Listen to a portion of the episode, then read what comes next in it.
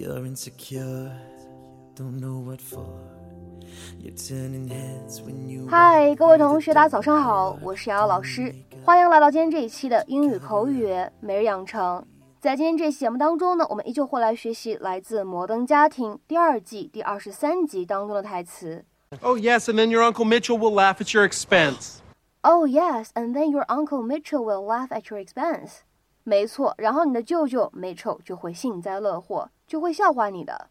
Oh yes, and then your uncle Mitchell will laugh at your expense. Oh yes, and then your uncle Mitchell will laugh at your expense. Oh yes, and then your uncle Mitchell will laugh at your expense. 在整段台词当中呢，我们需要注意一下这样的几处发音技巧。第一个，当 and 和 then 出现在一起呢，我们可以有一个不完全爆破的处理，可以读成 and then，and then。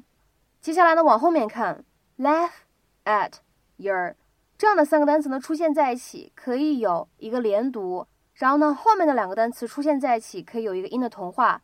所以呢，这样的三个单词我们可以读成是 laugh at you，laugh at you Hey, Hey guys, Hey, come on over. Have some lemonade and cookies. Jay, that's not looking very it's good. It's fine. Quick, who's the president? Obama. Phil, please, I'm trying to rule out a stroke. It's not a stroke. Why does everybody always assume I'm having a stroke? Age. Diet. You forgot to bring my bread. I'm sorry we're late. Oh, it's okay. We got to leave in about five minutes, though. Luke, stop pushing that ball around. You're going to fall in. Oh, yes, and then your Uncle Mitchell will laugh at your expense.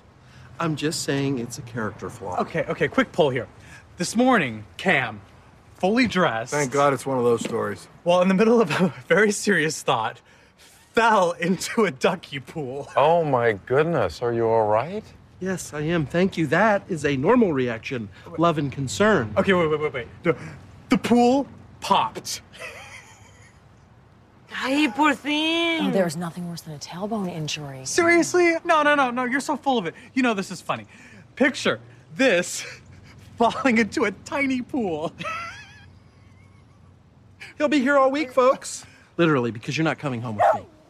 Jeez, there's my little stuff. Oh, that's my girl. Hi, sweetie. You're so cute. I just want to eat your face. Oh, you remember when you used to hold Alex like that and you wanted to eat her face? Yeah. Now she's off to high school. Time marches on, huh? Yep. You know what's really sad? The end of Titanic. Hey, Luke.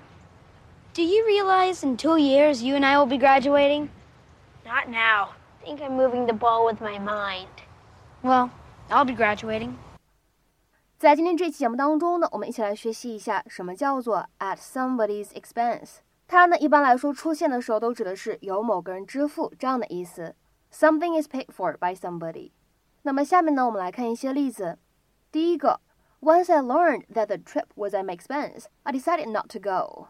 当我得知这次旅行是我自己出钱的时候，我就不打算去了。Once I learned that the trip was at my expense, I decided not to go。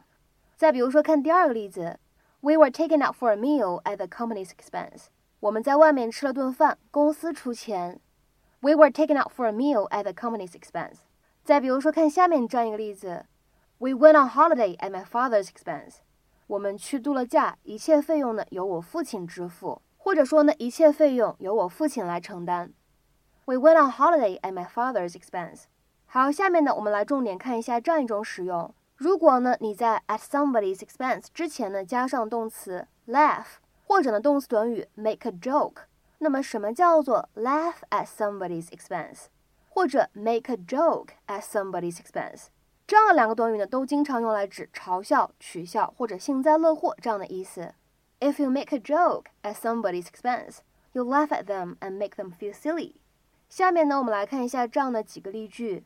第一个，Would you stop making jokes at my expense？你别再拿我开玩笑了，好不好？ 或者说呢，你别再取笑我了，好不好？We just stop making jokes at my expense？再比如说，看第二个例句，I'll never forget the people who laughed at my expense。我永远不会忘记那些嘲笑过我、取笑过我的人。I'll never forget the people who laughed at my expense。再比如说，看最后一个例句，They had a good laugh at my expense。他们大大的把我取笑了一番。那么这个时候呢，大家观察一下这里的 laugh，它是一个名词的用法。所以在这边的话呢，have a good laugh at my expense 也是能够说得通的使用。They had a good laugh at my expense。那么今天的话呢，请各位同学尝试翻译下面这样一个句子，并留言在文章的留言区。There was plenty of laughter, most of it at my expense. There was plenty of laughter, most of it at my expense. 这样一个句子应该如何理解和翻译呢？期待各位同学的踊跃发言。我们今天这期节目呢，就先讲到这里，拜拜。Right now I'm looking at you and I can't believe you